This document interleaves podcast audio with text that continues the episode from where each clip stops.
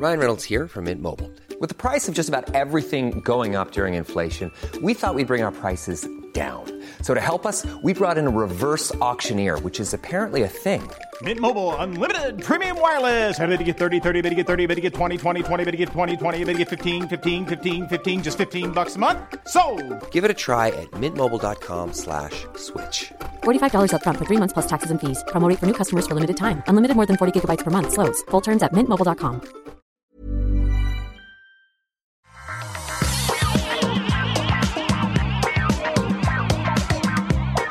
Bienvenue dans le rendez-vous tech où on vous parle de tech, internet et gadgets.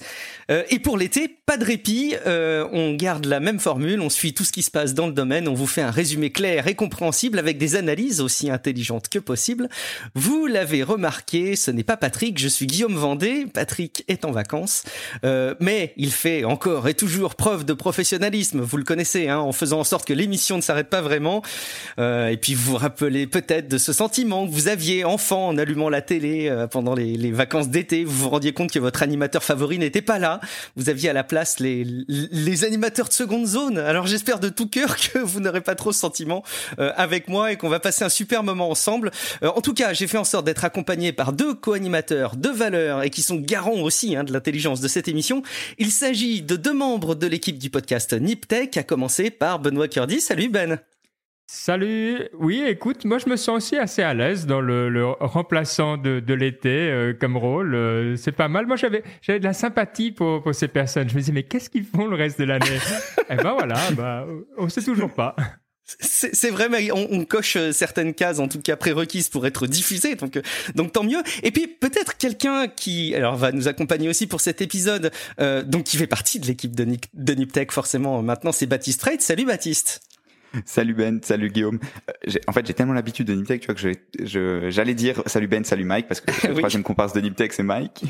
Mais ça, écoute, ça va très bien. Et je, dois- je dois quand même dire, pour rendre justice à Patrick, parce qu'on dit il est en vacances et tout, là, les gens, ils s'imaginent sur les cocotiers. Je vois sa bulle dans la, dans le Google Sheets, que, donc il est présent, il est, il est en esprit avec nous, je dirais. Mais il me surveille euh, en train de constituer le document de Exact. l'émission depuis plusieurs jours. Il est là, il surveille que les choses se passent bien. Euh, donc bravo à lui. J'imagine Baptiste que c'est pas forcément un sentiment que tu as connu. Toi, tu as commencé à grandir avec le, le, sentiment dont je parlais de l'animateur d'été. T'as grandi avec la diffusion à la demande, pas trop avec la diffusion télé euh, en live, non? Écoute, maintenant que tu me l'expliques, j'ai compris ce, dont vous- ce à quoi vous faisiez référence, parce que sinon, j'avais pas compris ce que disait Ben.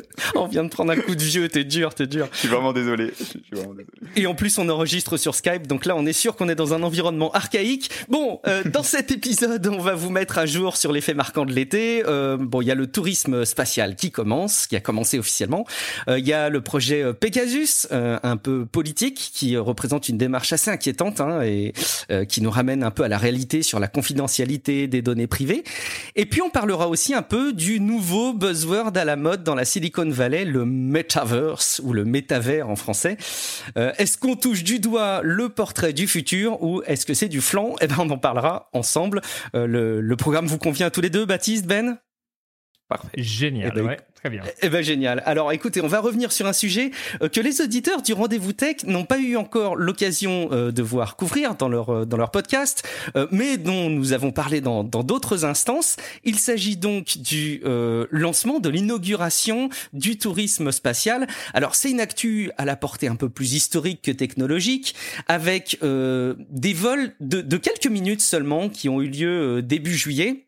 Il y a eu euh, deux euh, figures de proue de la tech euh, ou de l'innovation en tout cas qui se sont lancées. Il y a eu d'un côté Richard Branson, on rappelle, hein, 70 ans, euh, milliardaire, qui a décollé donc le 11 juillet avec un vaisseau de Virgin Galactic. Il a fait un pic à environ 90 km d'altitude. Vous verrez après pourquoi je parle de cette distance et de cette hauteur en, en altitude. Il a pu, avec ses comparses, se détacher de son siège pour flotter en apesanteur. À travers le hublot, il a vu la courbure de la Terre, euh, n'en déplaise d'ailleurs hein, aux, aux-. Euh, et euh, pour la petite anecdote aussi, Elon Musk euh, était présent dans le cadre de cet événement à la NASA, l'a félicité. On voit que bon, il y a, y a un petit peu copinage entre Elon Musk et Richard, Richard Branson.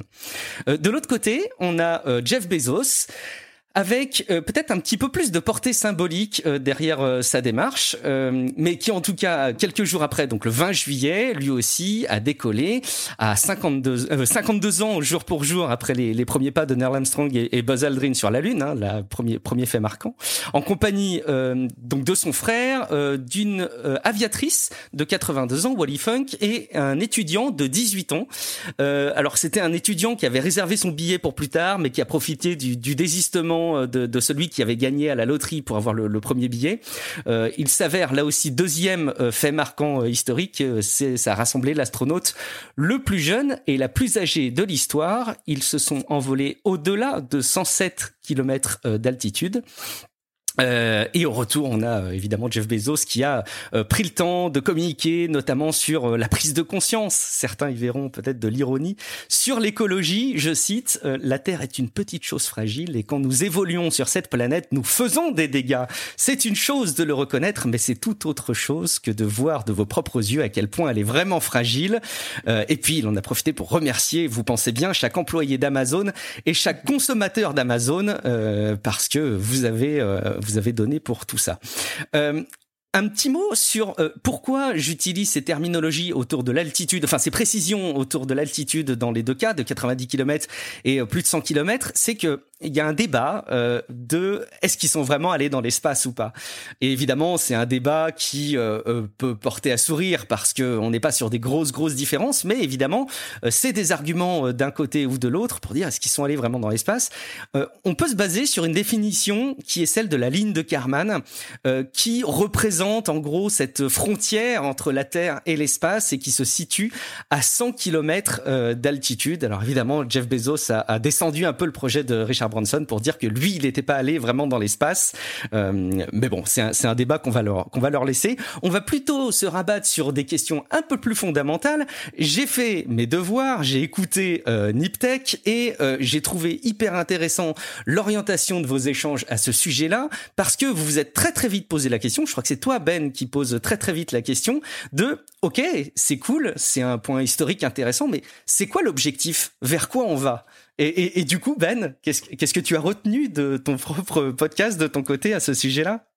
Oui, c'est vrai que la, question qui se pose dans la presse un petit peu partout, hein, c'est de savoir si euh, on est en train de se faire plaisir entre milliardaires, euh, auquel cas, euh, en termes de bilan carbone, on peut quand même se poser des questions. Alors même si on est content d'avoir contribué à payer une fête de crise de on dit middle life crisis, hein, de crise de la cinquantaine ou soixantaine, je sais pas quel âge il a Bezos, euh, ou alors si on est plutôt euh, comme euh, en, en, 1500 à l'aube de la découverte de notre point de vue, hein, très euh, centré sur nous-mêmes, de nouveaux horizons. Et pour moi, je pense que si vraiment, comme le dit Elon Musk, hein, qui lui est, est resté pour le moment, de dire on veut avoir maintenant une civilisation qui est interplanétaire, et ça c'est la première étape On peut être d'accord ou pas, mais je comprends. Je comprends vers quoi on tend. Euh, sinon, aller dans l'espace, euh, bon, ok, c'est sûrement joli, mais sincèrement, euh, ça vaut pas le, coût global. Donc, moi, je suis encore un petit peu, un petit peu entre les deux. J'ai beaucoup de peine à voir où ils veulent aller au final, toi, dans, dans 50 ans, etc. Alors peut-être, je ne sais pas si vous êtes plus convaincu que moi, mais euh, ouais, je ne suis pas encore là. Baptiste, c'est quoi ton sentiment? Je pense qu'on a tous un peu un sentiment mitigé, c'est-à-dire que si tu regardes vraiment euh, avec des petits yeux et que tu regardes vraiment sur les milliardaires qui vont dans l'espace, c'est sûr que c'est pas, il n'y a pas beaucoup d'intérêt et surtout, ça fait pas avancer l'humanité ou voilà globalement ça sert à rien, c'est les milliardaires qui s'amusent. Mais si tu regardes la, la, la bigger picture, tu vois, qu'on prend un peu de recul, on se dit pour avoir des, euh, des innovations, pour avoir de la de, de, de, de la traction et pour avoir de la à un moment, il te faut de la quantité, mais au début, ben, tu as besoin de, de pionniers. Enfin, pionniers, c'est peut-être leur donner beaucoup de crédit, mais tu as besoin de gens qui le font en premier quand c'est pas économiquement viable, parce que faut pas se le cacher, le truc de Bezos et de Virgin Galactic, c'est absolument pas, enfin, c'est pas vraiment économiquement viable, tu vois, parce qu'il y a, y a un tout petit marché. Mais dans le futur, ben, ça montre que d'une part, l'espace, ben, c'est accessible. Il y a des gens qui payent beaucoup pour aller dans l'espace, donc ça veut dire que le, le risque est limité. Ça va faire apprendre aux gens, euh, enfin, on va amener beaucoup, beaucoup de gens dans l'espace, enfin beaucoup, genre des centaines. Donc, on va se rendre compte que quelles sont les contraintes pour l'homme, etc., etc. Donc, je pense si on prend un peu de recul, on peut se dire que c'est un premier pas pour avoir de l'innovation, enfin un nouveau pas pour avoir de l'innovation, je dirais. Ouais, moi j'avoue que je suis pas un très très bon euh, historien euh, des inventions et des progrès technologiques. Il faudrait que je, je travaille plus ces, ces fondamentaux là. Euh, mais j'ai le sentiment, moi aussi, hein, je suis un petit peu partagé sur ces deux sur ces deux visions de la chose. mais j'ai un, sentiment de voir quelque chose où le tourisme à titre privé, le, profit et le plaisir à titre privé arrive un peu vite dans l'histoire de cette innovation. Euh, si on regarde la conquête spatiale, finalement, ça a commencé il y a quelques dizaines d'années et on est déjà en train de parler de tourisme. Alors c'est un tourisme très sélect, hein, c'est pas des, des, centaines, des milliers, voire euh, des dizaines de milliers de personnes qui en profitent. Euh, c'est très très euh, anecdotique. Mais j'essayais de me faire le rapport et, et je crois que vous l'abordiez aussi dans dans Niptech ensemble de ce qui s'est passé avec la découverte de l'Amérique. Quoi, à l'époque, il y avait aussi des initiatives pour aller franchir l'Atlantique avec des dépenses assez astronomiques astronomique euh, qui était financé par euh, des rois à l'époque, par euh, des États. et il y avait quelque chose probablement de très curieux. Je pense que le grand public à l'époque voyait ça avec beaucoup de scepticisme, mais il, a fallu peu de temps aussi derrière pour que, à titre privé, les gens veuillent aller aux États-Unis. Alors peut-être plutôt dans une démarche de, colonialisme, d'aller s'implanter ailleurs plutôt que simplement faire du tourisme. J'essaye de trouver des points de repère, mais je manque probablement de connaissances sur l'ensemble de ces innovations-là pour me, pour me rendre compte. Il y a peut-être un parallèle intéressant que tu veux faire, parce que moi j'aime beaucoup justement l'histoire euh, des, inventions. Alors, euh, tu vas combler mes lacunes, Ben. Je te ouais, remercie. mais il y a, il y a un, euh, une invention dans le domaine aérospatial qui était absolument clé, c'est le ballon. Euh, et euh, il y a des bouquins sur l'histoire du ballon qui ça vaut vraiment la peine. Je vous recommande, de, je pourrais les, donner en note de l'émission euh, si vous voulez. mais effectivement, on voit toujours un petit peu les mêmes choses. Hein. D'une part, il y a toujours les, les, le côté militaire qui arrive très très vite dans toutes ces innovations. Et là, dans la course à l'espace, c'était le driver au début, hein, donc on est d'accord. Il y a eu d'abord le côté militaire. après, ce qui a été intéressant avec le ballon, c'est qu'on voulait faire comme pour les drones aujourd'hui, c'est-à-dire qu'on s'est dit ah mais on va pouvoir faire de la poste par ballon. Euh, parce qu'évidemment, on, on mhm. sait aller de A à B euh, suivant les, les courants euh, de manière assez efficace. Donc, la poste par ballon, je ne sais pas quand c'est la dernière fois que vous avez reçu une lettre par ballon, mais euh, ça n'a pas pris. ça, c'est voilà, c'est malheureux. Mhm. mais évidemment, après, il y a la, la, la question du, du, tourisme qui est arrivée assez vite. Mais voilà, pas avec l'impact là, mais on voit que c'est effectivement des, des, mouvements, même dans l'aéronautique, hein, qui sont arrivés de manière comme ça très très normal. Euh, mais c'est vrai que la, question de, de se dire qu'est-ce qu'on amène, euh, elle est intéressante. Elle est intéressante c'est aussi on regarde du côté de l'administration américaine. Et je veux juste faire un petit détour par quelque chose qui moi, vous savez, je bosse dans l'administration, alors ça me parle. En fait, la FAA, qui est l'autorité de l'espace, euh, enfin aérienne euh, aux États-Unis, euh, avait un programme pour les astronautes commerciaux à qui il décernait des prix. Euh, mais effectivement, maintenant, ils ont changé la façon de hum, décerner ce prix au même moment où ces vols habitaient en ajoutant une clause, parce qu'avant il suffisait d'avoir été dans l'espace, mais en disant voilà, il faut avoir démontré des activités qui pendant le vol étaient essentielles à la sécurité publique ou qui contribuaient à la sécurité des vols spatiaux habités. Et je pense que si vous voulez, en termes administratifs, euh, saisir les doutes qui prennent aussi euh, un petit peu la FAA, comme nous, sur l'utilité de ces vols, eh bien, n'allez pas plus loin parce que, voyez, l'administration va jamais dire euh, je suis pas sûr, j'aime pas votre truc. Par contre, voyez, de manière plus subtile, je pense qu'on a un petit peu, on voit aussi quand même des questions euh, qui pointent vers, la même chose. Donc, euh, est-ce qu'on a à contribuer à la sécurité des vols spatiaux habités en faisant ça? De nouveau, moi, je, je, je, je suis pas certain.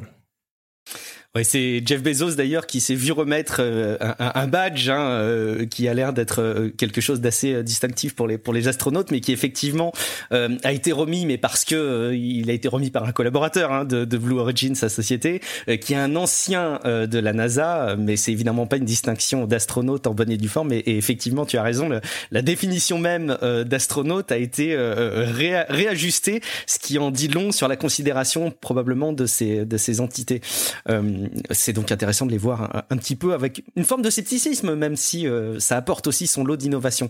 Euh, Un, autre élément euh, qu'on va rattacher directement et qui va nous permettre d'aborder un, autre aspect de ces news autour de la, conquête spatiale, c'est celle du contrat qui est confié par la NASA pour les missions lunaires euh, les missions qui doivent ramener euh, des humains sur la Lune en 2024.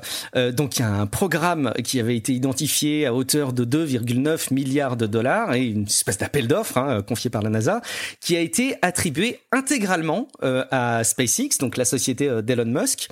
Et ça n'a pas laissé indifférent ses concurrents, à commencer et principalement par Blue Origin, donc là la, société de, de, Jeff Bezos, qui bah, de son côté, euh, est pas très content hein, que le contrat ait été attribué intégralement à, à, à, SpaceX et voudrait bien une part de son gâteau. Et c'est pas parce que les choses se sont euh, terminées qu'il ne va pas euh, retrousser ses manches. Alors, il va pas sur le plan juridique, il va pas commencer à aller euh, traîner en justice la NASA. Je pense qu'il aurait beaucoup, beaucoup, beaucoup à perdre. Mais il rallonge, il rallonge de beaucoup puisque il propose, il a fait une lettre ouverte à la NASA, donc on a pu consulter il y a de ça quelques jours, où il propose de prendre en charge à hauteur de 2 milliards le montant euh, de la mission, donc 2 milliards sur les 2,9 milliards, euh, donc grosse grosse grosse réduc, hein, euh, on pourrait parler de grosse marge arrière probablement, de prendre en charge les dépassements éventuels si jamais il y a des aléas autour notamment des fournisseurs ou des choses qui seraient identifiées comme étant des impératifs à prendre en charge sur le plan budgétaire, et il propose même de financer une émission en plus pour préparer le dispositif, donc vraiment pour anticiper le fait que cette mission se passe vraiment bien et qu'on identifie euh, tout ce qui pourrait euh, mal se passer euh, à l'avance. Bon, ça fait beaucoup d'argent mis sur la table en faveur de, de l'espace. là aussi, on pourrait peut-être faire les parallèles, comme on le disait tout à l'heure, entre les milliardaires et les grands enjeux de l'humanité. mais là, c'est des sociétés qui allongent beaucoup. Euh, est-ce que tu as suivi un petit peu ces, rebondissements, euh, euh Baptiste Et, est-ce que là aussi, on peut peut-être commencer à se poser la question de tels enjeux qui sont proposés par des sociétés privées avec des tels montants, alors qu'il y aurait peut-être tant à faire? On pourrait, avec des tels montants, éradiquer probablement une partie de la faim dans le monde, vaincre le Covid plus rapidement, on va savoir. Bah, tu vois ce ce qu'on disait tout à l'heure avec l'histoire de ok est-ce que le tourisme spatial c'est de la entre guillemets vraie innovation, tu vois, c'est vraiment quelque chose qui apporte quelque chose à l'humanité ou même qui fait une avancée, tu vois, ou est-ce que c'est plutôt une fin en soi et finalement bah, le, le, tourisme spatial c'est juste un truc de milliardaire dans son coin et ça va rien créer pour la société. Là, je pense qu'on est déjà, si on, je sais pas où on était avant, mais là on est plus du côté pour les innovations parce que ça c'est vraiment des contrats pour aller sur la lune, pour faire quelque chose, pour vraiment innover. Et ce qu'il faut voir, je pense, euh, ce qu'il faut préciser, c'est que ces contrats de que la NASA accorde à des entreprises privées, c'est vraiment pour eux une source de financement hyper importante parce qu'en fait c'est une façon pour la NASA de financer leur recherche et développement. SpaceX aujourd'hui, il y aurait absolument pas de SpaceX si la NASA n'avait pas payé des, tonnes et des mhm. tonnes de contrats pour lancer des trucs dans la station spatiale, pour euh, mettre des satellites de l'armée. Beaucoup, beaucoup de satellites de l'armée maintenant sont lancés par SpaceX. Et c'est quelque chose, pour, faut, faut, le, faut rendre à César ce qui est à César, pour, auquel les Américains sont super bons à faire ça, où une, une agence gouvernementale va donner des contrats à des sociétés privées qui vont utiliser cet argent ben, pour se développer et ensuite ben, prendre des marchés à l'international. Et, euh, et dans ce cas-là, ben, c'est pour ça que Jeff Bezos, il veut absolument que Blue Origin ait sa part du gâteau, parce que pour eux, bah, c'est la seule façon de se développer, c'est de faire des vraies missions. Si tu fais pas des vraies missions, si tu vas pas, si tu aides pas la NASA à aller sur la Lune, parce que le faire tout seul, ça, ça doit être assez compliqué, bah, t'es mort en fait, tu peux rien faire. Et donc le souci, c'est que là, ben, il est un peu dans une impasse et donc il tente le tout pour le tout pour avoir ce contrat. Mais ça montre à quel point ça doit être un avantage concurrentiel de dingue effectivement pour SpaceX. On mm. peut rappeler hein, que aussi ces missions, euh, on pourrait les voir comme étant simplement des, des missions de, de délire scientifique, si tant est qu'on puisse les considérer comme telles. Mais évidemment, ça rayonne après. Hein. Euh, on sait qu'il y a des innovations qui ont profité à beaucoup beaucoup de personnes sur Terre, euh, ne serait-ce que le suivi météo, le, GPS. évidemment, je, je, passe à, côté de mm. beaucoup beaucoup d'innovations. ben, un, un, sentiment par rapport à cette conquête aussi de, de l'espace au travers de contrats aussi gargantuesques euh, ou est-ce qu'on passe à la suite? Non, alors e-, effectivement, moi je suis d'accord que là on est dans quelque chose de très différent avec une finalité qui est claire et nette et évidemment il y a un avantage commercial et, plus que ça, même stratégique à avoir euh, accès à l'espace. Rappelez-vous aussi euh, à l'époque de Facebook, hein, qui voulait faire des drones de euh, très haute altitude, qui devaient voler dans la stratosphère et, être ce qu'on appelait des pseudo-satellites. vous voyez que toutes ces grandes sociétés comprennent, et il n'y a pas besoin d'expliquer pourquoi, l'enjeu stratégique d'avoir accès à ces à, bah, disons aux, satellites de basse altitude ou à, à d'autres formes de finalement de télécommunication. Hein. donc ici vraiment on a quelque chose de d'hyper intéressant et je comprends qu'ils aient envie, euh, voilà, qu'ils poussent absolument pour en faire partie. Euh, maintenant, la question de nouveau, hein, on est tout au début. Vous savez que moi je travaille dans le domaine euh, des drones et, plus particulièrement de comment est-ce qu'on automatise le trafic des drones. Mais on est en train de se poser la même question pour l'espace dans la mesure où on connaît le problème des débris dans l'espace. Donc, d'une part, soit on va les récupérer, soit on va devoir commencer à les éviter, soit mieux encore, on s'évite entre soi et on évite de créer des nouveaux débris. Mais donc, on arrive à la question de comment est-ce qu'on va gérer finalement euh, le, trafic euh, dans l'espace, dans des endroits où euh, ben, il y a encore 30 ans ou 40 ans, peut-être qu'on commence à se poser la question, mais enfin, on n'imaginait pas qu'on devrait avoir un, système de gestion du trafic. Et donc là, on a d'autres questions comme ça qui se posent, mais clairement, clairement, l'intérêt là, il est, il est colossal. Eh bien, on va suivre de toute façon euh, dans le temps ce qui va se passer, parce qu'à mon avis, ça va pas, ça va pas rester là. Il y aura plein d'autres euh, sujets autour de l'espace, et euh, c'est probablement une grosse composante de l'avenir de la tech. Mhm. Alors, une autre composante, et là, on, va essayer d'enchaîner sur quelque chose qui va être dans une toute autre dimension, dans tous les sens du terme. on va parler un petit peu de, de métavers. Alors, de deux choses l'une, soit c'est une innovation pour laquelle on ne saisit pas encore tous les tenants et les aboutissants et même les composantes, euh, soit c'est un des plus formidables buzzwords sans fond euh, auxquels on va se confronter. On va en discuter ensemble. Il faut que je vous décrive un petit peu ce dont il s'agit. Euh, c'est le métavers déjà un, un changement d'orientation qui est annoncé par Mark Zuckerberg pour Facebook, donc pour l'entreprise, hein, Facebook, pas forcément que pour le réseau social, mais pour l'entreprise. Ils veulent que d'ici 5 ans, et c'est ambitieux 5 ans, hein, réfléchissons à, l'échelle de 5 ans, euh, euh, ça signifierait que beaucoup de choses se passeraient, mais bon, euh, ils veulent que d'ici 5 ans, on ne perçoive plus la société Facebook comme une entreprise de réseaux sociaux, mais comme un métavers. et d'ailleurs, ça, ça, peut faire se rappeler le fait qu'il y, a quelques années, ils prenaient déjà la parole, rappelez-vous, sur le fait qu'ils voulaient que Facebook propose la téléportation et que ça arriverait même très vite. Évidemment, vous l'avez vu, c'est pas encore arrivé, mais ça pourrait être un élément de justification, vous allez voir. Alors, Qu'est-ce que c'est que ce terme de métavers? Euh, Il a été a priori euh, formulé la première fois dans un, dans un roman qui date de 1992, qui s'appelle Snow Crash, euh, écrit par Monsieur Neil Stephenson. en gros, ça décrit euh, bon, il y a des personnes qui se sont emparées du terme il y a de ça quelques mois. Ils n'ont pas attendu les annonces de Mark Zuckerberg pour essayer de définir ce que ce serait qu'un métavers. Donc c'est euh, quelque chose qui définirait le fait de couvrir les mondes physiques et virtuels, euh, contenir, ça c'est le premier point. Le deuxième point, ce serait contenir une économie à part entière. Et trois, c'est une composante assez essentielle, présenter une forte interopérabilité. Euh, c'est souvent des termes qu'on a utilisés peut-être un petit peu facilement pour décrire euh, Fortnite ou même euh, Roblox. Donc ces univers, vous le savez, hein, c'est des jeux vidéo. On va pas vous présenter Fortnite, mais ce jeu, ce jeu vidéo qui va un petit peu au-delà de simplement une interaction ludique, puisque on a pu voir la manifestation de concerts, par exemple, dans laquelle les gens se réunissaient, mais qui avait lieu dans Fortnite. il faut y voir une convergence entre la réalité physique, la réalité virtuelle et la réalité augmentée alors son parti pris, c'est euh, de dire qu'aujourd'hui on est tous très connectés, mais au travers des smartphones qui définit comme des, rectangles d'affichage, euh, de manière un peu péjorative certes, euh, et il décrit le fait que pour lui c'est pas naturel. Il voudrait que le métavers se présente comme le successeur de l'internet mobile, qui permette d'incarner une connexion au, lieu de consulter quelque chose de manière un petit peu passive. Il veut que ce soit un environnement persistant et synchrone où nous pouvons être euh, bah, tous ensemble, qui peut être représenté, et là ça fait réfléchir un petit peu plus, parce que j'ai du mal à visualiser les choses dans le détail, mais qui peut être euh, représenté en 3D, mais c'est pas forcément obligatoire.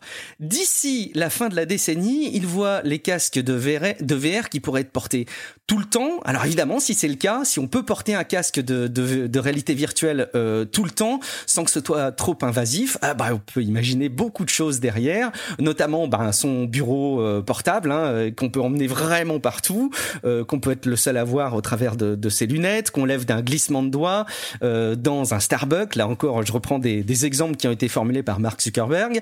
Euh, évidemment, la tenue de réunion euh, pourrait être beaucoup plus incarnée euh, au travers pas simplement d'une mosaïque d'affichage à la Teams ou à travers Zoom, mais vraiment en incarnant la présence physique, en se rappelant de où sont les différents collègues autour de la table. Et par extension, il voit même le développement de, de plein de métiers, dont euh, des créateurs hein, qui pourraient fournir euh, bah, plein de ressources dans euh, ce métavers, une économie qui pourrait même se, se, créer autour de ça. Alors ça tombe bien, évidemment, c'est des sujets qui méritent d'être abordés à l'époque où on est en pleine pandémie, où on a éprouvé plus que jamais le travail à distance, le télétravail. Ça paraît très futuriste, peut-être un peu flou, et euh, je voulais juste avoir un petit peu votre aperçu parce que ben, je sais pas si je n'arrive pas bien à percevoir ce qu'il y a derrière et si c'est quelque chose qui sera forcément le euh, prochain truc. Je sais pas si euh, il est réaliste de s'imaginer que ce prochain truc pourrait arriver dans 5 à 10 ans euh, Et est-ce que Mark Zuckerberg et euh, Facebook seraient la société la plus euh, appropriée pour développer ce, type de projet? Allez, un, sentiment à chaud peut-être, Baptiste, qu'est-ce que tu penses de ce métavers? Est-ce qu'il s'agit du, du, prochain buzzword plein de, plein de flancs derrière? Ou est-ce que tu entreaperçois un vrai avenir technologique? Un buzzword, c'est sûr. Un vrai avenir technologique. Enfin, ce qu'on essaie de faire là, c'est vraiment de prédire le futur et c'est de dire, OK, dans 10 ans, le monde, il va être comme ça. Je pense, si en 2000, tu demandais aux gens, qu'est-ce que ce sera le futur Je pense qu'il n'y aurait pas grand monde qui t'aurait dit, écoute, moi je pense que c'est vraiment c'est Apple qui va révolutionner les choses avec un smartphone. Tu vois, enfin.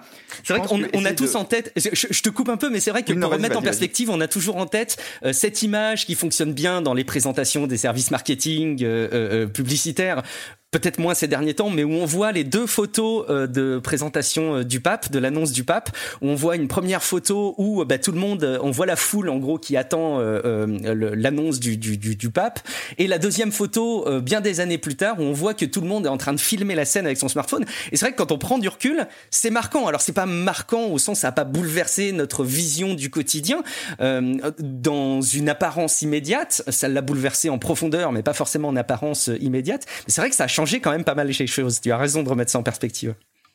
Mais c'est ça, c'est vraiment, c'est prédire le futur, c'est dur. Et c'est vraiment, enfin, il y a, y a c'est impossible. Et donc, je pense que, ok, Facebook, ils font leur discours marketing, faut le prendre comme ça. Est-ce que c'est le futur? Je suis pas certain, tu vois. Va demander à n'importe qui dans la rue, qu'est-ce que c'est le futur de la tech pour lui? Franchement, je pense qu'il y en a beaucoup qui vont dire, ouais, on aura des lunettes et on verra, et genre, t'auras plus rien au mur et t'auras plus de télé et tout sera dans les lunettes. Mais Franchement, enfin c'est pas sûr que ça va arriver. Aujourd'hui, je regarde le HoloLens, le Magic Leap, ce, genre de device qui sont censés être de, donc de la réalité augmentée au-dessus de ta vision, ben, ça fait des années qu'ils galèrent malgré le fait qu'il y a eu des milliards et des milliards d'investis. Donc, c'est absolument pas certain que dans cinq ans, la technologie, le problème, il va être résolu, tu vois. Peut-être que Mark Zuckerberg, il a des informations que j'ai pas. J'espère pour lui. mais, hmm, c'est pas certain, tu vois. Et donc, je suis pour, j'ai vraiment beaucoup de mal à me dire, c'est ça le futur. Moi, j'attends de voir. Ça se trouve, ce sera ça. Et ça me plaira bien. Mais sinon, Soyons curieux. Hmm. Ben, de ton côté. Moi, je suis. C'est facile ces temps de, de, critiquer Max Zuckerberg et, voilà. mais sincèrement, sur le coup, je trouve que c'est ambitieux. Je trouve que ça montre quelque chose qui va dans la bonne direction, et je trouve que ça euh, va exactement euh, dans, dans l'esprit de, de, ce dont on a besoin, euh, parce que y a on travaille à distance, etc. Moi, je, je fais l'expérience récemment. Je vous donne un jeu auquel je joue qui s'appelle It Takes Two que je joue à avec mon frère, qui est un jeu collaboratif, et tu peux tout à fait imaginer ce genre d'expérience déjà. Euh, là, c'est pas en réalité euh, augmenté, mais c'est cet espace de collaboration virtuelle qui dans un jeu qui est hyper bien produit, qui est sympa, etc. Euh, je peux imaginer ça évidemment également euh, au, au, niveau professionnel très facilement, euh, étant amené à voyager euh, pas mal avant, dans le monde d'avant en tout cas on va dire. Et sincèrement ce qui, la question euh, pour moi qui, qui sous-tend euh, vraiment le succès ou pas, c'est la capacité de, de, de collaborer. Euh, c'est vrai que c'est là où on va voir euh, si ça a une chance ou pas. Si on arrive vraiment à, à sentir qu'on peut faire des choses ensemble, et c'est pour ça que je prends l'exemple dans ce jeu, parce que Oh, c'est drôle, on a envie et cette collaboration elle est sympa et elle fait plaisir. Euh, si on arrive même à répliquer quelque chose dans une moindre mesure comme ça, euh, c'est évident qu'on va pas revenir en arrière. Et je pense qu'il y a une vraie vraie chance qu'on y arrive euh, parce que on sait tous, il n'y a pas besoin de revenir maintenant. On a assez parlé de la zoom fatigue et de pourquoi. Oui, c'est super. Oui, on peut faire beaucoup, mais il y a cette barrière. Donc enlever cette barrière, euh, c'est le ouais, c'est c'est the next big thing comme on dit, c'est la prochaine grande euh, percée en tout cas au niveau social. Et oui, dans ce cas-là, Facebook euh, sont absolument euh, positionnés de manière idéale pour réussir. Moi, ce qui me fait quand même encore une fois poser question, c'est effectivement cette échéance. Là, on parle de 5-10 ans, ça me paraît euh, tellement proche malgré tout euh, pour voir de, de tels, tels bouleversements. Euh, quelques peut-être des détails parce que là j'ai repris des éléments suite à une, une interview qu'a donné Mark Zuckerberg auprès de The Verge. mais depuis, il y a eu les résultats financiers et Mark Zuckerberg a annoncé des éléments un petit peu complémentaires. Au, au, passage, je fais une toute petite parenthèse pour dire que si vous en inquiétiez, les résultats financiers hein, pour les GAFAM, ils sont ils sont excellents, ils sont stratosphériques euh, c'est des entreprises qui se portent mieux que jamais. Voilà, on va pas rentrer dans les détails, mais ils cartonnent. Euh, et en tout cas, il a annoncé que le prochain produit, ce serait euh, des ray euh, donc euh, ils sont a priori en train de travailler avec Luxotica, une entreprise. Moi je connaissais pas cette marque, je l'ai découvert en, préparant ces, sujets-là. Euh, c'est la marque qui est derrière euh, Ray-Ban, mais pas que. Il y a des dizaines de marques de, lunettes qui sont rattachées derrière ce, ce groupe. J'ai trouvé ça complètement complètement dingue. et cette première étape d'appareil nécessiterait encore un smartphone pour fonctionner, mais évidemment le but c'est que ce soit quelque chose d'autonome par la suite. Il y aurait deux projets en interne chez Facebook, donc là ça relève de la rumeur, mais ça permet permettre de dessiner un petit peu de, de, réalisme sur ce projet. Il y aurait le projet Orion euh, qui euh, qui viserait à mettre en place des lunettes euh, de ce type d'ici la fin de l'année et le projet Aria de l'autre côté avec des véritables lunettes de réalité augmentée extrêmement légères. Il faut savoir, on peut le rappeler aussi hein, que Facebook c'est derrière le groupe Oculus qui propose l'Oculus Quest 2 qui est un très bel exemple de casque de réalité virtuelle autonome relativement léger, je dis bien relativement mais donc ils sont peut-être aussi bien placés pour proposer ce, type de, produit.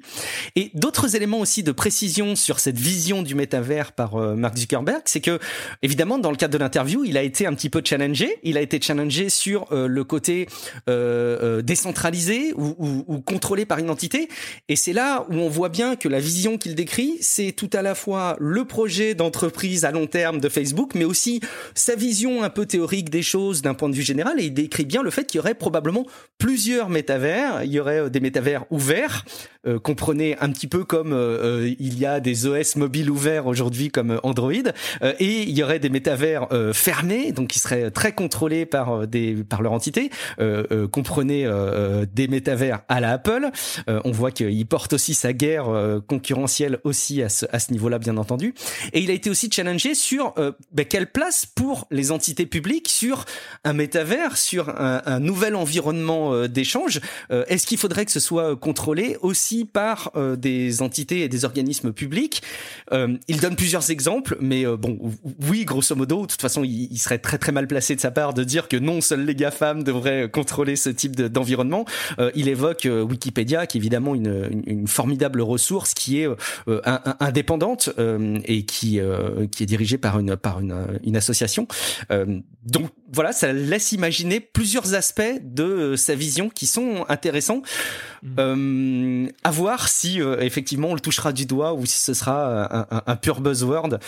Peut-être que ce sera un mix des deux. Rappelons que l'intelligence artificielle, il y a euh, des, des, vraies euh, innovations derrière, des vraies plus-values, et qu'en même temps, ça reste aussi un mot qui est facilement galvaudé et qui est facilement utilisé à tort et à travers. Bon, on verra ce qu'il en sera de, du ouais. multivers.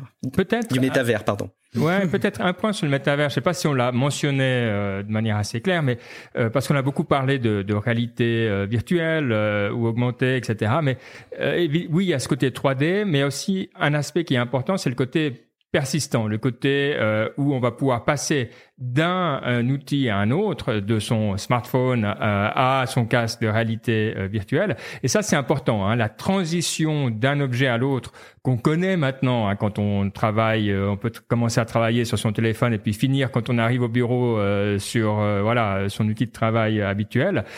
c'est aussi quelque chose qui est absolument critique ici et qui est pas évident à quand on veut transmettre une expérience à, à, réaliser. Ça a pris beaucoup beaucoup de temps pour pour la bureautique, quelque chose de, de, plus simple. Et ça, à mon avis, ça va être un des où je suis curieux de voir comment ils vont l'implémenter. Euh, c'est à mon avis là le, le gros challenge technique. C'est quand même des supports très différents. Oui, c'est bien que tu le soulignes effectivement parce qu'il faudrait pas représenter ça que sous l'angle de d'éléments de, de, réalité virtuelle ou réalité augmentée effectivement. Euh, bon, Baptiste, une ultime réflexion quant au quant au métavers ou metaverse pour les anglophones? Une dernière réflexion que je trouve, enfin, c'est que le Ben, à chaque fois qu'on décrit des exemples de metaverse, Ben il disait euh, l'exemple de son jeu. Donc c'est vraiment un, un, exemple très simple. Toi tu décrivais Roblox ou Fortnite, et j'ai l'impression que d'un côté les exemples qu'on a et ce qui ce qui pourrait marcher, c'est à chaque fois des choses qui sont très euh, des, des applications qui deviennent plus que ce qu'elles sont finalement. Tu as un jeu vidéo, euh, ouais, pour l'instant c'est surtout des jeux. Alors que Facebook, ils ont une approche beaucoup plus, ok, nous, on va créer un metaverse et ce sera le metaverse Facebook, mais encore une fois, j'ai l'impression qu'on applique les anciens schémas de pensée, tu vois. Pareil, quand tu dis, oh, il y aura des metaverses ouverts, fermés. Ok, il y aura iOS, du le metaverse iOS, le metaverse Android. Mais si ça se trouve, c'est pas du tout la logique que ça utilisera. Et donc, c'est pour ça que j'ai un peu de mal avec le discours de, de Mark Zuckerberg. Oui, bah, c'est un petit peu aussi le risque hein, qu'on peut avoir derrière un mot comme mm. ça qui est téléporté euh, dans de telles prises de parole. C'est qu'on peut facilement y associer ce qu'on a envie euh, et en même temps peut-être définir une direction. Euh, c'est intéressant de voir que là, on est sur un autre pan de l'innovation et du futur de la tech. On n'est plus dans l'espace, mais quand même sur une autre dimension. Donc, euh, on verra. On, là aussi, on suivra. C'est peut-être le début de quelque chose ou euh, le début de plein de blagues. Allez, ça... Hey, I'm Ryan Reynolds. Recently, I asked Mint Mobile's legal team if big wireless companies are allowed to raise prices due to inflation. They said yes. And then when I asked if raising prices technically violates those onerous two-year contracts, they said, "What the f*** are you talking about? You insane Hollywood ass?" So to recap, we're cutting the price of Mint Unlimited from $30 a month to just $15 a month. Give it a try at mintmobile.com slash switch. $45 up front for three months plus taxes and fees. Promoting for new customers for limited time. Unlimited more than 40 gigabytes per month. Slows. Full terms at mintmobile.com. Many of us have those stubborn pounds that seem impossible to lose, no matter how good we eat or how hard we work out. My solution is plush care. PlushCare is a leading telehealth provider with doctors who are there for you day and night to partner with you in your weight loss journey. They can prescribe FDA-approved weight loss medications like Wagovi and Zepbound for those who qualify. Plus, they accept most insurance plans. To get started, visit plushcare.com slash weight loss. That's plushcare.com slash weight loss. Dernier euh, thème phare de cette émission euh, qu'on va euh, discuter ensemble, c'est le projet Pegasus. donc je pense qu'encore une fois, si on voulait se tenir au courant de ce qui se passe dans la tech au milieu de l'été, il fallait qu'on parle du métavers, il fallait qu'on parle du tourisme spatial qui commence, et il faut aussi qu'on parle de ce projet Pegasus. Alors qu'est-ce que c'est? C'est une initiative euh, et un travail euh, qui a été mené par euh, Forbidden Stories. alors Forbidden Stories, c'est quoi? C'est parce que je pense que beaucoup de personnes, moi le premier, ne, ne savaient pas ce dont il s'agissait.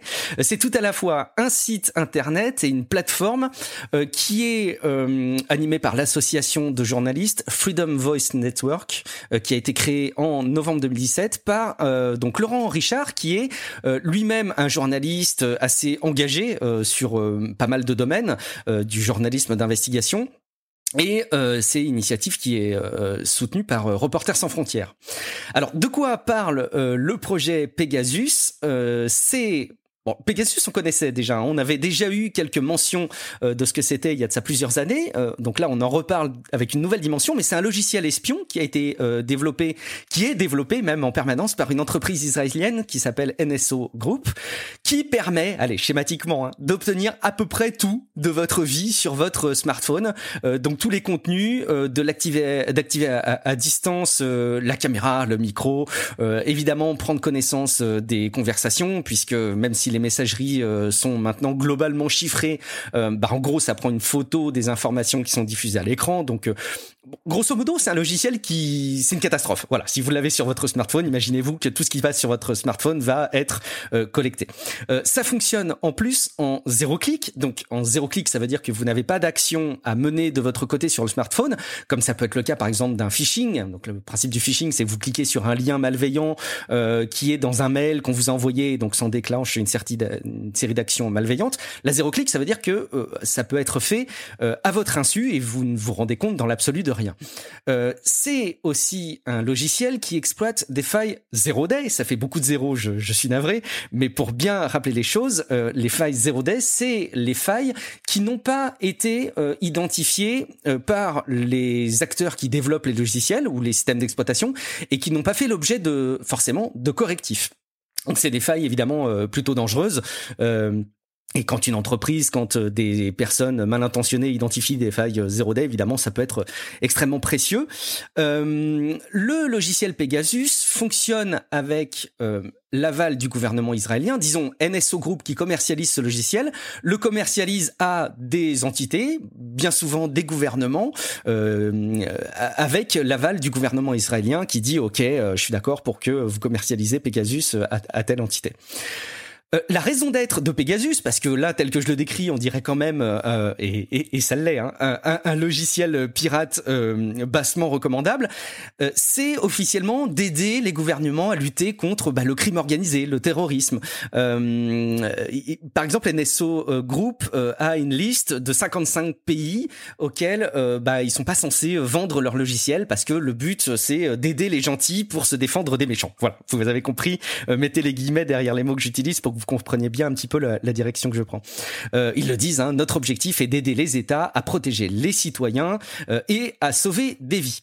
Alors qu'est-ce que le projet Pegasus? Ben, C'est une enquête donc menée par Forbidden Stories, euh, par plus... Alors il y, a plein de médias hein, qui sont qui sont partie prenante dans cette enquête et ils se sont basés sur une fuite de 50... On ne sait pas trop d'où vient hein, cette fuite cette fuite mais une fuite de 50 000 numéros de téléphone qui ont été sélectionnés pour être ciblés par euh, des clients de NSO Group. Donc, euh, alors ça veut pas forcément dire que ce sont des numéros qui ont fait l'objet euh, d'attaques par ce logiciel Pegasus, mais c'est une liste de numéros. En gros, c'est une to-do list des clients de Pegasus et donc des, clients de, de NSO Group. Alors, en tout cas, c'est c'est pas exhaustif, mais on peut imaginer que ces 50 000 numéros euh, pouvaient être euh, ciblés. Et qu'est-ce qu'on a identifié comme étant ciblé? Ben, Bien évidemment, euh, des tonnes de journalistes. Il y a plus de 200 journalistes euh, ciblés a priori dans le monde, euh, des défenseurs des droits humains, des opposants politiques, des hommes d'affaires, des chefs d'État, bref, pas forcément euh, ce qui pourrait euh, répondre à l'intention de NSO Group et de Pegasus, euh, à savoir, comme je vous le disais tout à l'heure, hein, des terroristes et des, entités très mal intentionnées.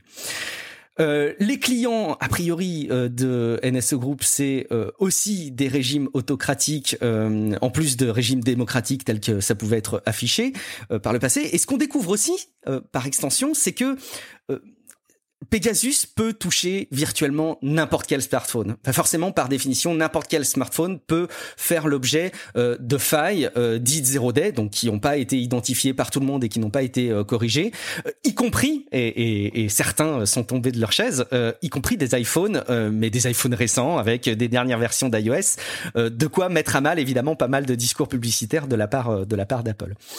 Alors, comme je disais tout à l'heure, Pegasus, on, on découvre pas forcément euh, ce que c'est, même s'il est remis en lumière dans l'actualité au courant de cet été.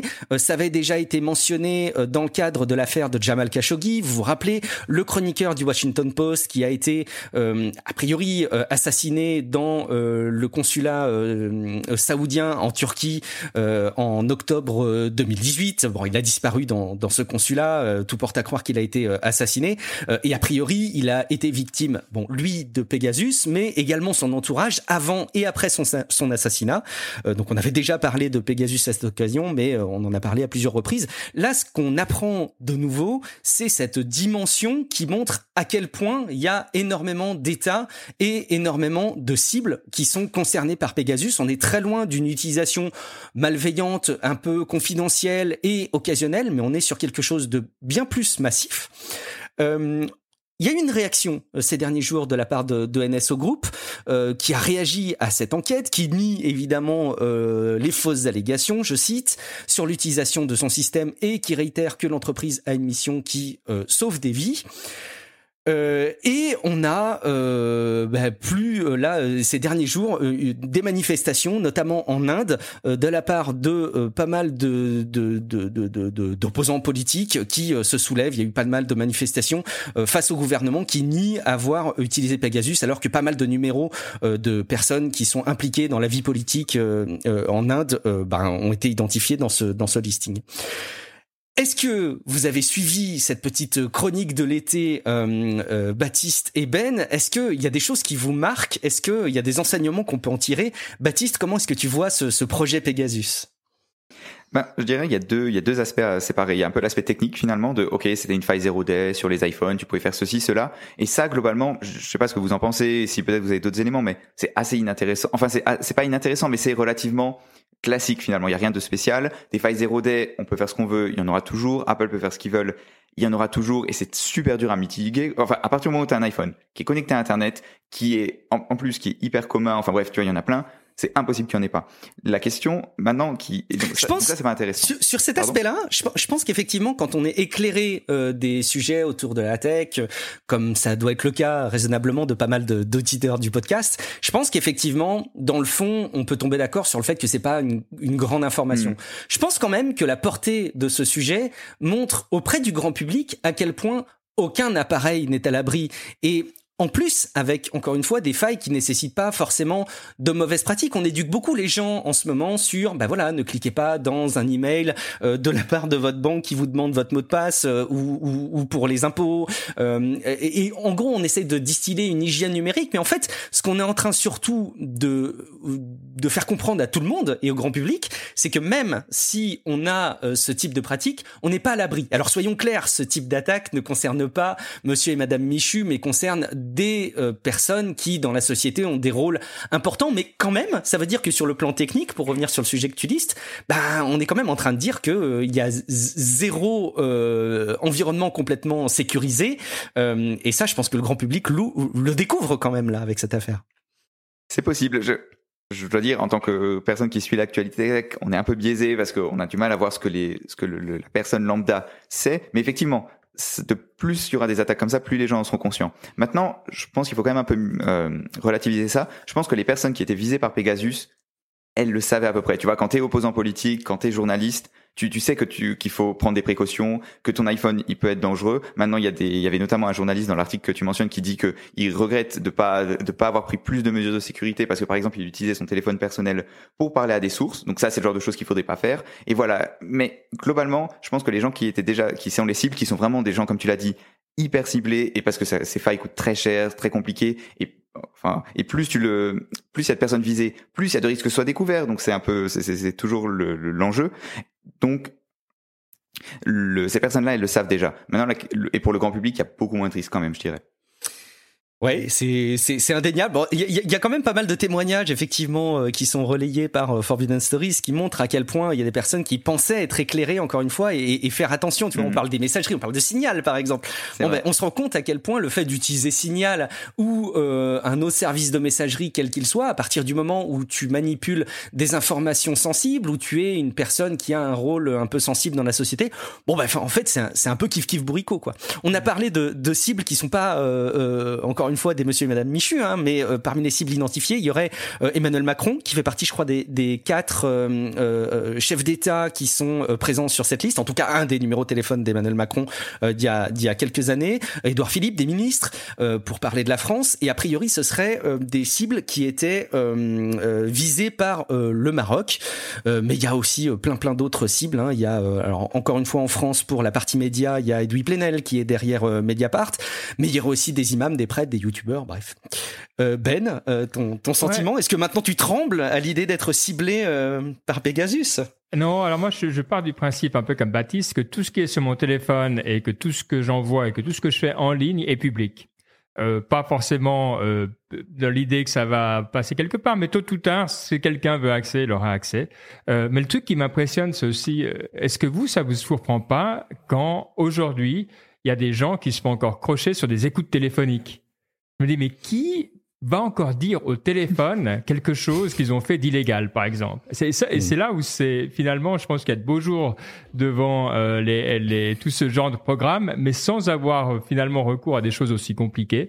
Euh, donc effectivement, en tant qu'utilisateur, utilisatrice, on doit vraiment euh, euh être voilà, pleinement conscient des dangers. Moi, je fais partie de ce euh, programme. Hein. Je, je suis pas sur l'iPhone, j'ai un, téléphone Android qui s'appelle euh, la protection avancée. Euh, c'est le programme de protection avancée de Google. Alors ça vous sauve pas de tout, mais ça typiquement ça vous empêche de d'installer certains types de programmes qui sont pas jugés sûrs. Il y a, l'authentification à deux facteurs qui est vraiment poussée et, requise. Donc voilà, il y a toute une série de choses déjà assez simples qu'on peut faire euh, pour éviter de faire les erreurs les plus les plus affreuses, disons. Euh, mais euh, je, suis effectivement aussi d'avis que malheureusement, euh, quel que soit le support et quels que soient les, disons, les, protections qu'on prenne, euh, il y aura toujours euh, un grand risque, si on est une personne sensible, de se faire prendre toutes ces données. Alors, ce qui m'interpelle du coup dans ta dans ton retour, Ben, et dans ton sentiment, c'est que finalement il y a presque euh, un aveu d'échec quoi quelque part. Je, je, parce que alors évidemment cette affaire euh, Pegasus elle a laissé place à des, à des articles annexes et on a par exemple parlé du euh, smartphone chiffré euh, d'Emmanuel Macron mais qui est utilisé par par plein de plein de chefs d'État et par plein de personnalités sensibles, euh, notamment de la société euh, CryptoSmart, qui est une filiale, je veux pas dire de bêtises, mais je crois que c'est de Thales, qui se veut être le smartphone euh, euh, chiant à mourir au niveau de son fonctionnement, mais qui au moins voilà te permet des échanges chiffrés, sécurisés, etc. Dans les faits, en fait, il y en a beaucoup qui critiquent le fait que ben ces chefs d'État, ces responsables l'utilisent pas parce qu'au quotidien, c'est pas des outils qui permettent de communiquer comme on l'entend aujourd'hui. Communiquer, c'est pas simplement de se passer des coups de fil aujourd'hui. Communiquer c'est aussi euh, s'envoyer des informations, des documents, des ressources, des liens qui sont autant d'éléments qui sont très difficiles à être échangés sur des euh, appareils euh, hyper sécurisés. Mais ça veut dire quoi, selon toi, Ben, l'aveu le, d'amertume dont, dont, tu fais part sur ton constat? Tu dis finalement, moi, tout ce qui passe par mon smartphone, je sais que c'est potentiellement public. Ça veut pas dire évidemment que tu le, tu le cries sur les toits, mais que tu prends conscience que ce sont des informations publiques. Est-ce qu'aujourd'hui, dans ton travail et dans ta vie privée, euh, tu as d'autres moyens d'échange qui sont euh, plus fiables que le smartphone, ou est-ce que finalement c'est pas euh, hmm. de facto un moyen de dissuader euh, les, les opposants politiques et les personnes engagées en gros, c'est un petit peu un des constats qui est fait dans euh, plusieurs discussions. Là aussi, c'est les équipes de Mediapart qui, qui, reprenaient euh, le sujet et qui discutaient, mais qui disaient que, au-delà d'être un outil extrêmement dangereux en matière de surveillance euh, par les États et par euh, les clients de NSO Group, c'est aussi quelque chose qui est de l'ordre du dissuasif. Parce qu'aujourd'hui, si jamais tu te rends compte que absolument rien dans euh, les ressources technologiques, les ressources modernes te permet d'investir tes problématiques en matière de communication, bah finalement, ça dissuade presque que de vouloir t'opposer au régime en cours et puis ben tu vas faire le bon soldat. Ouais, je pense que euh, il y a eu une affaire. Alors pour les personnes qui ne sont euh, pas suisses, qui nous écoutent, il y a eu une, affaire en Suisse euh, en début 2020 qui s'appelait l'affaire Crypto. Alors pourquoi Crypto? C'est le nom d'une société zougoise qui s'appelait Crypto SA AG. et en gros, c'était la société qui fournissait les bah, les façons de d'encoder ces messages. Malheur, la CIA et les services de renseignement allemands avaient accès à ces clés et donc euh, ils ont pu lire euh, des documents pendant très longtemps. Et la question se pose pour tout ce qui est dans, dans la euh, dans la cryptographie. Sincèrement, nous, moi, j'ai pas les moyens de savoir qu'est-ce qui est vraiment sûr ou pas. On nous le dit. Alors après, on fait confiance. Mais dans un monde où on commence à parler de, de se mesurer à des États qui ont des moyens, etc sincèrement, je pense qu'à un moment, il faut faire le deuil. Euh, ça, c'est effectivement, c'est une réalité qui est dure euh, et qui, voilà, peut-être il y a des gens euh, qui sont très créatifs et qui peuvent trouver des solutions, mais c'est vrai que c'est important d'être pleinement conscient de cet état de fait. Mmh. Baptiste, encore une fois, le mot de la fin sur, sur ce sujet ou est-ce qu'on enchaîne rapidement avec nos news et rumeurs? Un petit mot de la fin. Je, je pense qu'il y a un autre aspect qui est vachement, vachement intéressant, c'est quand tu parlais de, du rapport à Israël, ou le, finalement le fait que Israël laissait NSO Group vendre ses produits, qui sont finalement des produits ben, super dangereux. Tu vois, c'est presque, tu peux assimiler ça à tes armes de très haute technologie. Tu vois, aujourd'hui, si tu fabriques, je sais pas, une, ils ont pas une bombe nucléaire, mais tu vois, tu fabriques un Rafale, euh, d'assaut, ils peuvent pas vendre le Rafale au pays qui veulent. Tu vois, il y a la France qui rentre en compte, qui dit oui, tu as le droit de faire ça, ça. Est-ce qu'on devrait pas faire pareil pour les euh, pour les virus informatiques, ces failles qui sont hyper compliquées, qui coûtent de l'argent, qui rapportent, qui peuvent être utiles aussi. Faut, voilà, pour comme ils le disent, pour euh, lutter contre la cybercriminalité. Peut-être que finalement c'est ça le truc, c'est il faudrait les encadrer comme un peu tout.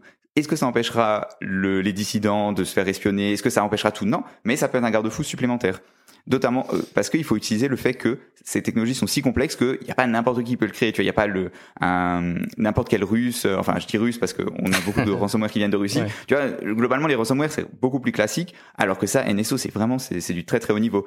C'est notamment euh, Edward Snowden qui parlait de ça, de finalement de traiter ces virus comme des armes. Ouais, c'est un point intéressant en termes de, considération, c'est sûr. Pour bien prendre encore une fois hein, la mesure euh, de l'activité de, Pegasus avec euh, NSO Group, euh, tu parles des, ransomware. Quand on se documente un petit peu sur la manière dont a priori euh, s'organise l'activité du ransomware, on se rend compte que euh, c'est toute une chaîne d'approvisionnement, euh, mais qui fait intervenir énormément d'acteurs différents. C'est rarement un jeune avec son suite à capuche dans une cave qui tout seul initie quelque chose, mais c'est souvent toute une chaîne d'approvisionnement et il y a plusieurs acteurs qui sont différents rouages des, attaques par, par ransomware. En l'occurrence là, chez NSO Group, pour faire fonctionner Pegasus, c'est énormément euh, de ressources, à la fois en nombre de salariés, mais en termes de budget aussi, qui sont consacrés à la recherche de ces failles 0D. Et je pense qu'il y a très très peu, voire aucune autre entreprise ou aucune entité dans le monde qui arrive à organiser autant de recherches autour de ces failles et autour de euh, potentiellement de capacités d'attaque. Donc euh, oui, c'est une toute autre dimension. Effectivement, la considération que tu, tu prends en compte euh, et que tu décris, Baptiste, est intéressante. On va enchaîner avec euh, quelques news et rumeurs. Euh, je vous propose, euh, Ben, Baptiste, de me couper la parole dès qu'il y a quelque chose qui retient votre attention. On a quelques petits sujets euh, pour achever euh, de décrire le panorama de la tech aux auditeurs du Rendez-vous Tech. Euh, Peut-être à commencer par un sujet qui fait le lien avec Pegasus, qu'on n'a pas mentionné tout à l'heure, mais vous le savez, en ce moment, ce sont les Jeux Olympiques. Et on va pas parler de, de résultats sportifs, loin de là, mais juste de quelques tests qui sont menés sous l'angle de l'innovation dans le cadre de ces Jeux Olympiques, ce qui est souvent le cas. Les grandes manifestations sportives sont souvent euh, l'occasion de tester des innovations technologiques. Et on a euh, le Japon qui a testé avec euh, un des opérateurs euh, NTT chez, chez eux la diffusion de événements sportifs, notamment des, des matchs, donc par exemple des, des matchs de badminton ou des matchs de, de, sport, quoi, des, des Jeux Olympiques, qui sont rediffusés sous la façon d'hologramme dans d'autres stades. Alors, grosso modo, l'événement sportif a lieu dans un stade, il est filmé, il est rediffusé avec un hologramme à plusieurs dizaines, centaines de kilomètres de Alors, ça veut pas dire, il n'y a pas eu beaucoup de matchs hein, qui ont été concernés par ça, c'est quelques tests, mais euh, ce qui semble assez immersif pour qui se rend dans un stade au point que, voilà, l'hol- l'hologramme est tellement bien fait et tellement bien restitué qu'a priori c'est tout à fait convaincant. Il y a aussi une captation euh, des sons et de l'environnement sonore du, du, du stade dans lequel a lieu la rencontre sportive qui est restituée dans l'autre stade, euh, ça paraît a priori extrêmement immersif. Donc je trouvais ça intéressant de le, de le souligner parce que euh, bah, on est encore un petit peu plus loin que les hologrammes qu'on avait déjà pu voir à l'occasion de, de plusieurs événements ces dernières années. C'est encore un cran au-dessus. En matière de diffusion, il y a énormément euh, d'appui sur euh, les réseaux 5G et les réseaux euh, mobiles qui offrent une très faible latence, ce qui montre à quel point c'est c'est nécessaire dans, dans ce type de dispositif. Et euh, bah, évidemment, partant de Covid, euh, ça, a tout son sens. Et évidemment, je pouvais pas m'empêcher de faire le rebond avec le, métavers de, Mark Zuckerberg. Est-ce qu'il n'y a pas là un embryon de définition des métavers qu'il décrivait tout à l'heure? À voir.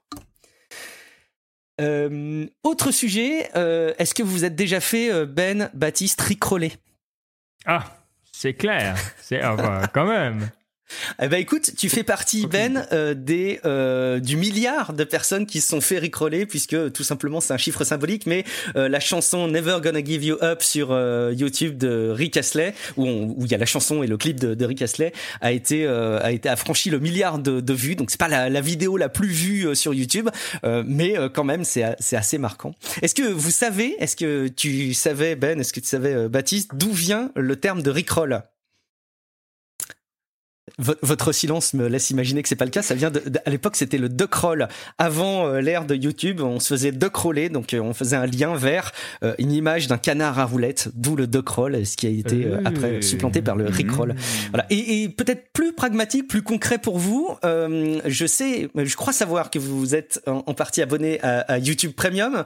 Et ben YouTube propose une offre bien moins chère maintenant, euh, enfin va proposer une offre bien moins chère euh, pour vous affranchir de la publicité. Vous ne serez plus obligé de vous abonner à YouTube euh, Music en plus de euh, YouTube Premium et donc vous auriez a priori la possibilité de vous abonner. Là, il y a des tarifs indicatifs qui laisseraient imaginer que ça pourrait être autour de 7 dollars par mois, 7 euros par mois au lieu de 12 dollars tel que c'est tel- 12 euros tel que c'est pratiqué actuellement en Europe. Est-ce que vous êtes des bons clients de YouTube Premium? Est-ce que vous vous trouvez que c'est une bonne proposition vous de vous affranchir de la pub pour moins cher C'est clair, c'est clair. Moi, je dis, c'est éculé et c'est vieux de nouveau, mais la publicité, c'est une taxe sur les pauvres. Et c'est vrai, dans ma vie, je veux pas de pub, j'en ai pas. Alors soit parce que euh, je paye, comme YouTube Premium, je suis très content et toute ma famille en, en, en profite aussi. Ou alors, euh, évidemment, il y a toujours les, les, façons technologiques aussi qui peuvent y permettre euh, si on, on sait s'y prendre. Mais d'une façon ou d'une autre, c'est évident qu'il euh, y aura pas de pub. Et YouTube Premium, sincèrement, je suis très content, même si effectivement c'est un petit peu cher, mais ça vaut la peine. Bon, du coup, cette offre euh, moins chère retiendra tout ton intérêt, j'en suis sûr. Euh, parmi le, panorama des acteurs de la tech, il y en a un qu'on voyait il y a quelques années euh, vraiment au top et qui euh, vraiment déployait beaucoup d'activités. c'est Huawei, bah, qui n'est plus les pauvres dans le top 5. C'est eux qui ont pris, je pense, le plus cher par rapport à la guerre commerciale qui a été initiée par Donald Trump vis-à-vis d'un certain nombre d'entreprises chinoises. et ils sont maintenant classés dans les divers, dans les entreprises divers sur les, parts de marché et les ventes de, de smartphones en l'occurrence. petit clin d'œil pour Honor, qui était une, filiale de, Huawei, qui est euh, cinquième, euh, et ils ont réussi à se maintenir euh, la tête hors de l'eau. Ils ont été vendus à temps, euh, donc voilà, ils ont ils ont survécu à cette attaque de la part de, Donald Trump. Euh, dans la série des infos autour des composants, on a plein de petites choses qui se passent. Euh, il y a a priori des discussions, c'est ça reste de la rumeur, hein, mais de Intel qui serait en train d'envisager le rachat de Global Foundries euh, pour un montant de 30 milliards, ce qui serait une acquisition une nouvelle fois historique à la fois pour Intel mais à la fois pour le marché des, des processeurs. Euh, on le sait, Intel ils ont basculé un petit peu leur stratégie, ils ont annoncé en tout cas une nouvelle stratégie dans laquelle ils veulent basculer, euh, qui est tout à la fois l'innovation mais aussi le fait de pouvoir euh, réaliser les puces qui seraient commandées par d'autres euh, entreprises, par d'autres acteurs. Donc forcément une acquisition euh, telle que celle de, de Global Foundries les aiderait énormément. dans le cadre de leur communication, ils ont aussi décrit ce qui arrive, à savoir l'ère angstrom. ce sera tout simplement euh, le moyen de mesurer la finesse de gravure des processeurs. Euh, on le sait, Intel est pas forcément euh, dans euh, le, top de l'innovation en termes de finesse de gravure ces derniers temps, et il y a pas mal d'acteurs qui sont un petit peu en train de leur, de leur passer devant. Euh, ils sont en train de revoir la façon dont ils communiquent sur les tailles de gravure, parce que ça fait pas tout. Il y a pas que la taille qui compte, et c'est pas forcément parce qu'on grave plus fin qu'on est forcément plus économe en énergie et plus efficace. Euh, il y a d'autres éléments qui rentrent en ligne de compte et ils veulent un peu s'affranchir Intel de cette nomenclature par nanomètre et donc ils définissent d'autres nomenclatures. Alors, ils se basent maintenant sur l'angstrom qui est une autre euh, définition. Euh, a priori, un angstrom c'est un, un, dixième de nanomètre si je dis pas de bêtises. En effet. Et mais du coup, c'est un peu facile finalement parce que oh, il y aura juste des, tous les journalistes convertiront les angstrom en nanomètres et on sera revenu au point de départ. Donc, est-ce que c'est pas finalement juste du marketing je laisse la question. Il y a, il y a probablement, alors euh, marketing, je sais pas forcément en tout cas, mais communication, oui très clairement. Il y a très volontairement une, une volonté de prendre des parts en matière de, de communication sur le sujet, c'est sûr. Euh, toujours dans la famille des processeurs, il y a Qualcomm qui euh, irait a priori chez Intel euh, à, à, moyen terme pour euh, fabriquer ses puces. Donc on voit que ça, ça bouge beaucoup, beaucoup, beaucoup. il y a aussi des acteurs chinois qui ont des parts dans la société ARM qui commencent à freiner un petit peu des cas de fer pour l'acquisition par Nvidia. On avait déjà parlé de cette acquisition de ARM par Nvidia. A priori, ils sont en train d'un petit peu mettre des bâtons dans les roues, donc ça se, ça se fera pas tout de suite. C'était pas prévu pour que ça se fasse tout de suite, tout de suite, mais ça va peut-être encore être un petit peu euh, ralenti. Euh, a priori, c'est Huawei et, ZTO notamment qui seraient aux commandes euh, pour ce rachat. Est-ce qu'il y a des choses dans les différentes news qui figurent dans le conducteur, Baptiste, Ben, ou même que vous auriez vu passer dans votre veille qui mériteraient une mention Ou est-ce que vous pensez qu'on a fait le tour de cette actu de l'été? Ben non, je pense qu'on est euh, tout à fait bien. Effectivement, euh, l'été c'est toujours un peu plus calme, mais on le voit, il y a quand même pas mal de choses euh, importantes qui se passent. Et moi, je me réjouis qu'on abandonne Skype pour être dans le métavers la prochaine fois. Ça va être magnifique.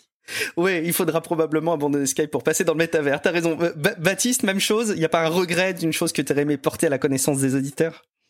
Non, pas spécialement. C'est toujours intéressant, tu sais, si on revient tous les étés, de voir comment les choses évoluent, parce que ARM, on en parlait déjà l'été dernier, on parlait de ARM et de Nvidia et tout. Enfin, c'est marrant, tu vois, de se faire ce point dans le temps euh, début août.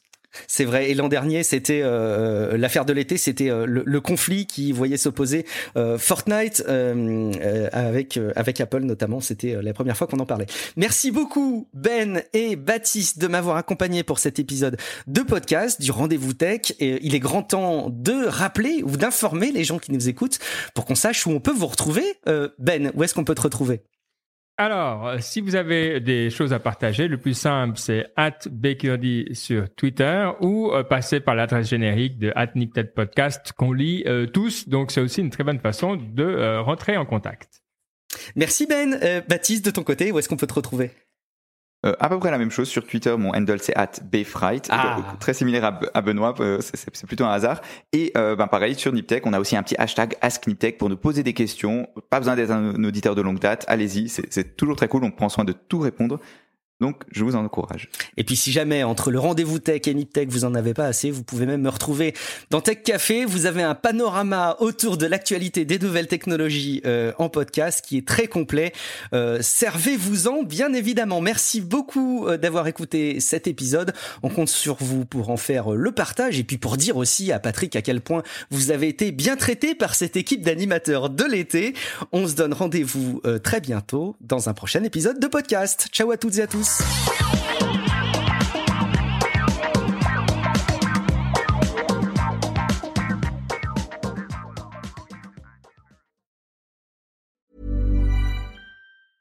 Even when we're on a budget, we still deserve nice things.